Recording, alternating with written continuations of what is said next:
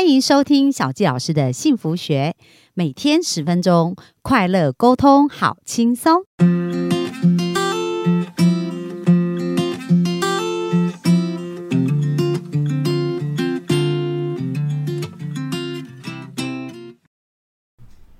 欢迎收听小佳老师的幸福学。那今天呢，我们要继续来专访我们呃认识的一对夫妻哦。然后呃，他们结婚二十八年呢，其实不管在孩子的教养跟夫妻的沟通上，其实都有一个非常好的一个关系。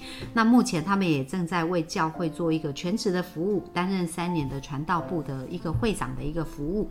那呃。我们今天呢，继续来聊聊他们到底要怎么呃，怎么可以在他们的婚姻上这么成功的经营。那我们就来呃分享一下有关于到底呢，我们要找跟我们个性一样人结婚，还是个性不一样的人结婚？因为很多人会觉得说，哎，因为个性不合，然后婚姻就分开了嘛。我们看到很多离婚的案例都是这样。那我想问一问两位对这件事情的看法是怎么样呢？我们是个性非常不合的，很不一样，是不是？就是我们的个性是不一样的，应该是说。是不一样，不合是可能意见不合，对，但是我们的个性是不一样。像像我从小就是那种按照规矩来的人，对，所以呢，呃，我的思路可能比较比较简单，比较直接，然后也比较呆板，嗯，对。那他不是，他是一个，就是常常我们就就说会呃很跳痛的人，这样。Think outside of the box，这样子的人很有创意，很有创意的。对他有很多想法或者是观点，呃，有的时候会就是会让我哦，从来没想过，没想过。对，所以我觉得这是一个好处，这个是一个优点。对对，所以我就觉得我很喜欢听他的他的意见啊，就因为可以可以补足我自己的，我知道我自己个性上还有。我的个性因为是这样子，所以就他他的方式，他的他的个性呢，可以补足弥补我个性上的一些缺失，就说不一样的地方。了解，对。所以你刚刚美金有提到说，你是一个从小做事就是很规矩啊，然后会按照步骤。对。那那那杨会长，你可以描述一下，你觉得你自己是一个什么样的人呢？呃，我基本上是一个不按牌理出牌的，但是因为呃。常年在职场上，呃，被磨磨练出来，有的时候你还是要，你还是要，呃，顾及大局。嗯，那只是说呢，嗯，我习惯了就是，呃，要让自己有不一样的想法、不一样的看法，所以在工作上也会有一些不一样的表现。嗯哼，所以那是我工作上也会造就我。哦，一直都有这样子的一个作风啦。了解，这个这个是他的一个优势啊哈。所以所以您是从事什么样的工作在之前？嗯，在之前呢，我在教会里担任整个亚洲地区的出版服务部门的主管。嗯哼。那这个就牵扯到一件事情，就是我要怎么样让这个呃出版服务部门他们出版的东西，不管是网站呐，呃影片呐。书籍啊，所有这些这么广泛的范围之内，你要怎么样去符合、迎合呃这个读者的需？啊，在我之前的工作，出版服务部门，因为它的种类实在太多了，那所以说怎么样去迎合所有的读者的需求，这是一件；还有我们要怎么样更跳痛的想到一些新的东西，能够帮助读者来学习，这些都是我们的挑战。所以我经常需要很跳动的去思考一些东西，嗯，尤其是影片现在这个媒体的使用这么这么广泛，那我们怎么样在在这个媒体的使用上面，我们要去创造出一些呃有创意、有好的一些媒体，能够帮助读者，对，能够引呃引发读者的回响，这个是就是我们最大的挑战了。所以说，经常要。啊，就像他讲的，你还你需要的是 think out of the box。所以其实可以感觉你们是南辕北辙哦，就是说一个是充满创意啊跟想法，然后另外一个就是非常的 routine，就是说要很守规矩啊，一步一步这样做。那当你们发现彼此是这么不一样的时候，因为有的人他如果说他会很期待对方一定要能够理解他，或者是呃可以接受他这样子嘛，那你们是怎么看待彼此这个部分不一样的时候呢？我就是觉得，像我刚才有讲到，我我觉得他的想法，呃，有的时候我会说，哇，我从来没有想过，对不对？所以我觉得我我愿意接受，我愿意呃接受他的观点，因为他开打开了我另外一个视野。对你知，道吗所以吗这样生活就变得有趣，对你而言。对对，所以所以我觉得哦，原来事情不必不必像我就是那种单一那么直接的、呃想法，对对，他有很多不同的可能面性。向这样。对，那杨会长呢？当你发现美间的个性是这样子，跟你很不一样的时候，你怎么看这件事？一样啊。毕竟我自己本身，我也需要有一部分的呃的作息也好，个性也好，我需要是也要也需要中规中矩的。对，啊，我不能永远都这么跳通。嗯，所以说呢，当然他就有那样子的特质，所以会弥补到我没有的这个区块。对所以也会因为这样子，所以我也我也会尝试的去改变嗯，一些东西，不是迎合他，我是而是我很清楚的看到，这也是我需要的。嗯，这样很棒。因为有一些人，如果他没把它理清，他可能会觉得哦，他为什么一直管我这个管我那？有的人他就会这样认定。可是刚刚杨会长提到说，诶，其实这也是为我自己好处，因为我生活也是应该有这个面向，所以这个认知很重要。就是说，很重要是，呃，从刚刚两位的分享，就是沟通这件事情，其实夫妻。大家都来自不同的家庭，应该是很难有一样。可是重点是怎么去看待这个不一样，跟怎么去做沟通。那在你们生活有没有什么实际案例？就是说，哎、你们透过呃沟通，然后去产生一些很不一样的的学习跟经验呢？透过沟通啊，其实我我我想到的就是，你记不记得有一次我们在我们在讨论一个问题，我们通常呢常常是用睡觉以前，就是还没有你你都准备上床睡觉了，然后但是还有还没有睡着，对，那个时候就我们两个常常会讨论一些事情，讨论一些问题。那呃，常常我们会这样，就是讲讲讲着讲着，就两个小时就过去了。哦这，样。所以你们也是很喜欢聊天，对，但是但是呃，在那样子的过过程当中，你就会发现，就因为我们有几次这样子的经验，你就会发现哦，原来起初我们是从呃，譬如说一个事件，然后我们是从不同的角度，所以他有他的看法，我有我的看法，嗯，然后我们在沟通的过程当中，我们可能就会问对方说，为什么你会这样想？嗯，或者是你的感觉，那个时候感觉是什么？对或者是，呃，你觉得，呃，呃，就说你为什么会，就说，呃比如说他的某一个反应，或者他某一个做法，对我就会去问，为什么你会你会这样子做？对就是试图去了解他那个行为的背后，就是他的想法是什么。嗯，对，那有时候我我们也会我也会问他说，呃，这沟通有一个很重要的一个一个部分一个元素，就是要去厘清。对，所以有时候他讲的话，呃，我会反问他，就说，所以你的意思是？哦，你就不是很确定说他到底是因，为我们常常我们的理解、理解或我们接受进来的讯息，我们解读是我们的，是我们去解读，对不对？对，但是但是有时候在很多时候啦，你会发现跟他其实要表达的事情是不一样的，所以当你问说你的意思是，有时候他讲出来跟你理解是完理解的是全不同，不一样。有有没有实际的故事呢？实际的，还是每天都在发生？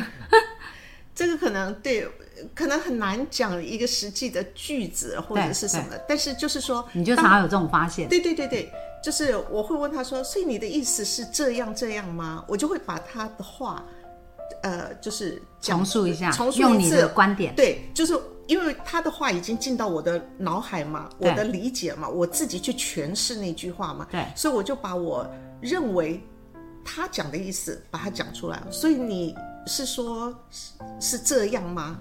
对，然后他就在那个时候他就有机会说是或不是，嗯哼，是就表示我理解正确，对，如果他说不是，那他就会再继续解释，对，他就会继续说明。那你们的这种比例是或不是，随着婚姻的年限的增加，不是有慢慢变成越多的事吗？就是我觉得我觉得那个那个对我来讲不重要，嗯，就是说是与不是这种东西，你你要因因人因事情都会不一样，对。不是说它这个这个是与不是的比例了。对，但是呢，我觉得嗯、呃重要的就是说，呃，我们看到夫妻之间的沟通，经常都是很有沟，但是没有通。对，所以说呢，就大家都会讲，但是在讲出来的这个过程当中，第一个我们怎么讲的，第二个我们用什么心情讲，那第三个我们是用什么样的态度去理解你听到的东西。我觉得这都很重要，这些细部每一个东西都都会影响到你有沟有没有办法通。对，那您刚刚讲到这三个重点，你觉得应该是要怎么样才算是一个好的沟通呢？就是我刚刚讲了，第一个，你你你你也先想清楚，既然要沟通，嗯，你就先需要把自己的定位先放下来，嗯，自己是最好的，我的方法是最好的，说我的观念观点是最好的，这个一定要先丢掉，嗯，这样你才有办法很清楚的，认真听，才有办法真的听得进去，对甚至能够听得懂。对，如果说你真的还是还把自己的自己的呃这个观点都还是放在是最好的，或者你再怎么听啊，都你都没有办法完全接受的。哦，所以第一点就是先放下自己的想法，然后认真听对方，这因为是第一个。所谓的沟通就是啊，你希望如果有一个很公平的沟通，有个我们讲的说很好的沟通的话，那你就先主主观的一些意识，你一定要先拿掉嘛。对你不拿掉，你怎么样能够做到真的很畅通的沟通？嗯哼。所以说暂时拿掉，我觉得这是一个很重要的。我没有人要你说你就你就拿掉了就认认认错了，对或者是哎不是不是，而是你必须要暂时拿掉嘛。对，你暂时拿掉之后，你沟通完了，你再重新来思考，你再把你的观点拿进来，没关系啊。嗯对，这样子的话，你会比较容易有沟也有通。嗯，对，在这个过程当中，我我我刚才有讲到，就是说我会去了解他，哎，为什么你会这样想，或者是你的原本的呃用意是用意什么是什么？对，那另外一个也就是我也可以在讲，其实我的就是说。在沟通的过程当中，我会跟他讲，其实我真正的想法是这样这样这样，就是说也可以让他知道，对，对，借着这种互动的过程，然后你一方面你理解对方，一方面让你自己有更多的机会说明你自己。对，对，所以我们常常都会在，比如说两个小时以后，就发现，哎，其实我们刚开始的时候，我们是从不同的角度进来，但是越到后面，越到后面，因为你好像洋葱一样，一个问题一个问题，或者是一个不理解，或者是就一层一层剥掉了，你就慢慢进入到核心的时候，你会发现，其实我们两个想的是一样的。对，只是大家的表述方式不一样。对，还有就是你你刚进来的那个切入点是不一样的。啊哈，对，哦，我我觉得夫妻的沟通跟父母亲还跟孩子的沟通其实是一样的，嗯，就是我们常常在沟通的时候，我们都忘记了，在沟通当中也要去考虑到对方的感觉。嗯，那我们都知道，父母犯的最大的一个毛病就是什么？就是这是为你好，所以说呢，好像我为你好，我可以骂死你，你都不能还嘴一样。对，所以我觉得这是一个很可怕的观念，就是说呢，嗯，孩子他是一个，他不是一个狗，不是一只猫，他是有有有有想法、有感觉、有感情，他们有他自己的意识的，所以父母亲不能这样子跟孩子沟通，就是说，我是我我我的这个看法是对的，最对的，对，那我现在告诉你，你要用这样子的方法，因为这是对的方法，那这是正确的方法，你就照着我的方法去做就对了。嗯，你知道吗？那所以在这种情况之下沟通出来，那铁铁定一一塌糊涂。那那只是在你自己在做一个我们讲的报告而已。你你那哪叫沟通嘛？你就在讲你的想法而对已呀。，对呀、所以说呢，我觉得是一样的情况，就是说我们在沟通当中，不管跟谁沟通，你都要能够一开始能够让对方觉得你其实是了解他。嗯，我觉得这点很重要。对，呃，跟孩子讲也好，呃或者是你愿意了解，，愿意或者是跟你配偶解这样说，我觉得常常很多时候你必须要表明一个，哎，我觉得你这个想法其实某就算是你不认同，你要讲从某一个观点来看，我真的蛮认同的。嗯，你是不是也告诉他，你并没有说认同啊？但是你说从某一个观点上，为什么？因为确实是啊，他可能是出于爱，出于对你好，这当然就是一个一个这个观点上，我当然认同嘛。，那听起来就比较舒服。对，当然了，你对方的人，他听到你这样讲，他就知道说你是没有敌意的，对，所以这时候他就会放下他自己主观的一些想法。嗯嗯。所以我觉得这就是沟通的技巧的问题。如果说你一开始跟孩子也是一样，你我告诉你，那个你骂他十句，告诉他他要做的十件事情，你用你用命令的口吻告诉他这些事情是吧？那个都没有比不上一句你在别人面前赞美他来的有用。你在别人面前赞赞美他一句，他突然知道说，原来我父母亲是这么这么看重我的，这么肯定我的。所以自己要成为更好的对，所以他自己会知道说我我我怎么样做。但是父母亲都不管这个东西，只要看到了错就马上要骂，看到一个错马上要讲。为什么？唯恐孩子不做，或者是不知道。对，我觉得这个点是说难听一点是笨。嗯，你知道吗？你既然你的目的就是要让孩子能够进步，那有更好的方法，你为什么不用不做呢？你知道吗？啊，偏偏要用最笨的方法，然后让让这个沟通的越来越糟糕。我觉得我夫妻之间也是这样子。我觉得我们明知道有更好的沟通方法，我们可能因为我们的情绪、用我们的个性、我们主观观念，我们就是没办法丢掉这些东西。